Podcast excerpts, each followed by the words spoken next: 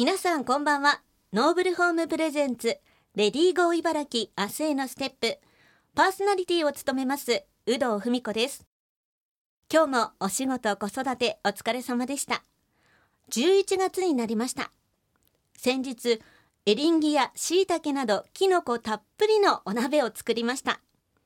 忙しい日の夕飯はお鍋が助かりますよね。さて現代の女性は結婚や出産による働き方の変化仕事と価値の両立地域コミュニティとの関係性など女性を取り巻く環境は様々です。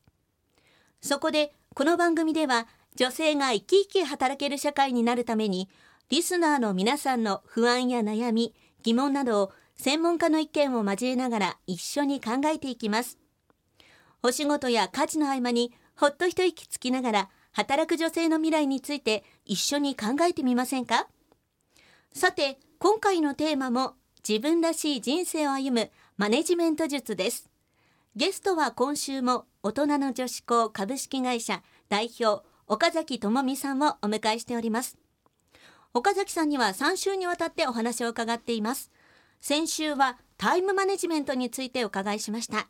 今週2週目はセルフマネジメントについてお伺いしてまいります。岡崎さんよろしくお願いいたします。よろしくお願いします。早速今週のテーマセルフマネジメントですが実際どういうふうに仕事でのモチベーションの維持っていうのをしていけばいいか教えてください。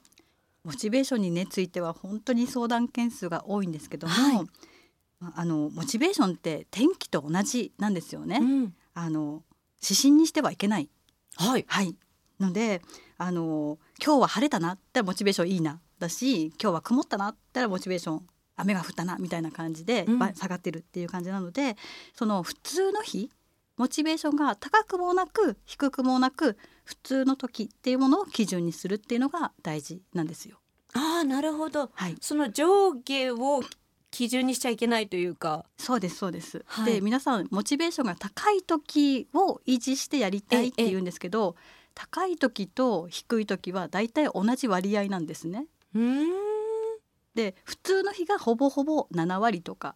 なので、はい、そのモチベーションが高くもないな低くもないなっていう普通の時を基準にする。なるほど、はい、なぎの状態ですね。なぎの状態が そこでどのくらい自分は仕事しているかなとか、はい、どのくらいやっているかなみたいな感じを指針にした方がいいですね。まあでもそうは言ってもやる気が出ない日っていうのはあると思うんですけども、はい、そういう時はどうしたらいいんでしょうか？やる気が出ない時？そうですね、はい、まあ、ずっと高いのもやっぱりおかしいので、はい、その状態はあの全力疾走を毎日してるっていうことになってしまうので、まあ、注目すべきはその高い低いは同じ割合ですし低くなった時に必要以上に落ち込まないというか。あなるほど、モチベーション低いからダメだって思わないことでしょうかね。皆さんモチベーションが下がってる時を悪として考えていることが多いので、はいうん、だから上げたいってなるじゃないですか。はい、か下がったら寝るとか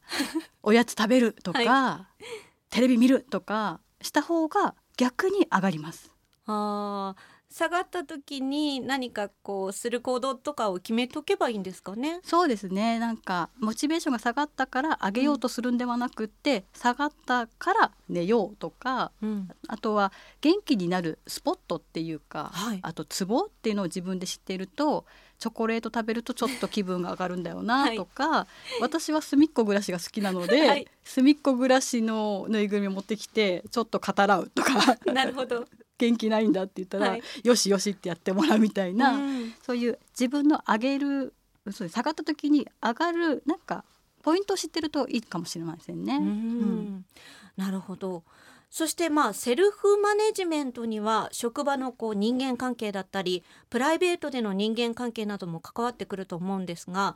円滑にいくコミュニケーション術などがあれば教えていただきたいんですけども。まあ、コミュニケーション術は、はい、まずはその小さな約束を守っていくっていうことがあの基本かなとは思っています。はい、なんか怒られはしないけど別に守らなくても何とも言われないんだけどっていうところを、まあ、細かく守っていく、うん、まあ、あの期限を守るだったりとか、はい、求められている成果をまあ100%出すとか当たり前なんですけどね、うん、あとまあ時間を守るっていうこともあるんですけど時間に関しては守れる人と守れない人がいるので ちょっとあんまりね、はい、あの強要はできないんですけどもあの守らなきゃいけないところでは守るみたいな感じで。それは職場も家庭もどちらも？そうです。でそれは、えっと、今日夕飯餃子よって言ったのに、はい、帰ったらラーメンだったって言うと、え？みたいな、はい、そうそういうことなんですよね。約束を小さな約束を守るってそういうことなんですよ。あそこで家族の信頼関係もできるし、はい、何か期限を守ることで職場の人間関係もできていくっていうことなんですかね。ものすごく大きな影響を与えるわけではないんですけども信頼を得られるっていうのは結構確実だったりしますね。はい、はい。さあここでリスナーからのお悩みが届いています。ラジオネームみっちさんからです、えー、有働さんこんにちは。いつも番組を楽しく聞いています。ということでありがとうございます。今回マネジメントに関して取り上げるということで相談です。え私は社会人になって10年が経ちます。今の仕事ももちろんやりがいはありますし自分なりに頑張っているつもりなのですが失敗した時や煮詰まった時に本当に自分に適性があるのだろうかと未だに目標を見失いそうになる瞬間が多々あります。その時にどうやって自分のモチベーションを上げていくのかぜひ教えてくださいということです。はい。みちさん。はい、みちさんからいただきました、はい、まずもう10年続いてるので、はい、特性がないわけがないので。そうですね、はい、適性があるから10年続いている、ということですよね。本当に特性がないものは3ヶ月も半年も1年も続かないと思うのでそこは自信持っていいと思います。はい、で、まあ、失敗した時にモチベーションが下がるのはまあ誰でもそうなんですけども、ね、あの失敗した時にモチベーションが下がって反省するってみんななると思うんですけど、反省する前に一度してほしいことがあって相手が100%悪いとして小学校4年生ぐらいの男の子になった気分で悪口を言いまくるっていうのを結構お勧めしています。悪口言っちゃっていいんですね。悪口言っちゃいます。本当相手が100%悪い、はい。うん、例えば指示出しした上司とか、はい、お客さんが100%悪いとして言いにくいですけど、はい、ガーって言ってすっきりしてからまあ、反省するとか対処するとか対応するっていうふうにしていくっていう感じです。うん。じゃあ一度全部その負の感情を出してしまってからということなんですね。はい、はい、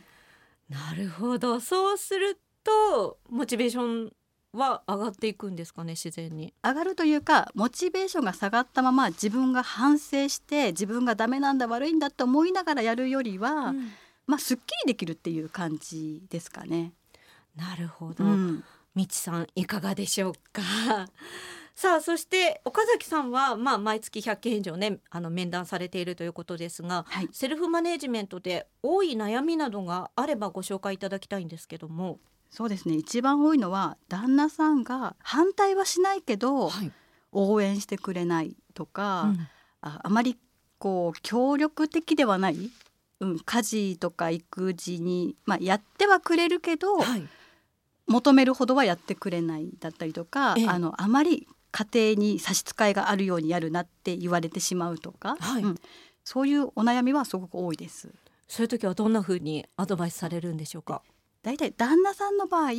矢印が向いてないことがほとんどなんですね。あ、ご自身が。はいはい。だからえっと旦那さんよりも仕事を大事にしていて仕事の方が彼氏になっていると、なんかお前俺の俺以外の男見てんなみたいなのが実を言うと女の人よりも男の人の方が出やすいっていう感じで、矢印が見えてないので、まあ、まずそのちょっとそんな小言を言い出したら応援してくれないなとかいうのがあったら、はい、1日5分眺めてみてください。あ旦那さん旦那さんを。じーっと、はい、じーっと見ると「なんだよ」って言うから「何でもない」うん、またじーっと見てると「何?」とかって言うから何でもないとかって言うと、はい、もうあからさまに私のこと自分のこと見てる矢印向いてるなって言って少しは安心します。なるほど、うん、それでこう旦那さんとの関係も良好になってくることもある。見つめているだけで「何?」って言われて「何でもない」とか、はい、今日元気だねとかなんか会話が生まれるじゃないですか。なるほど。うん。それがまあコミュニケーションになってるっていう感じで。そうすると仕事への理解にもつながっていくということなんですね。つながりやすいですね。はい。いやいいアドバイスでした、はい、今日は大人の女子校株式会社代表岡崎智美さんに今週はセルフマネジメントについてお伺いしました。来週3週目はライフマネジメントについてお伺いしてまいります。岡崎さん来週もよろしくお願いいたします。はいありがとうございました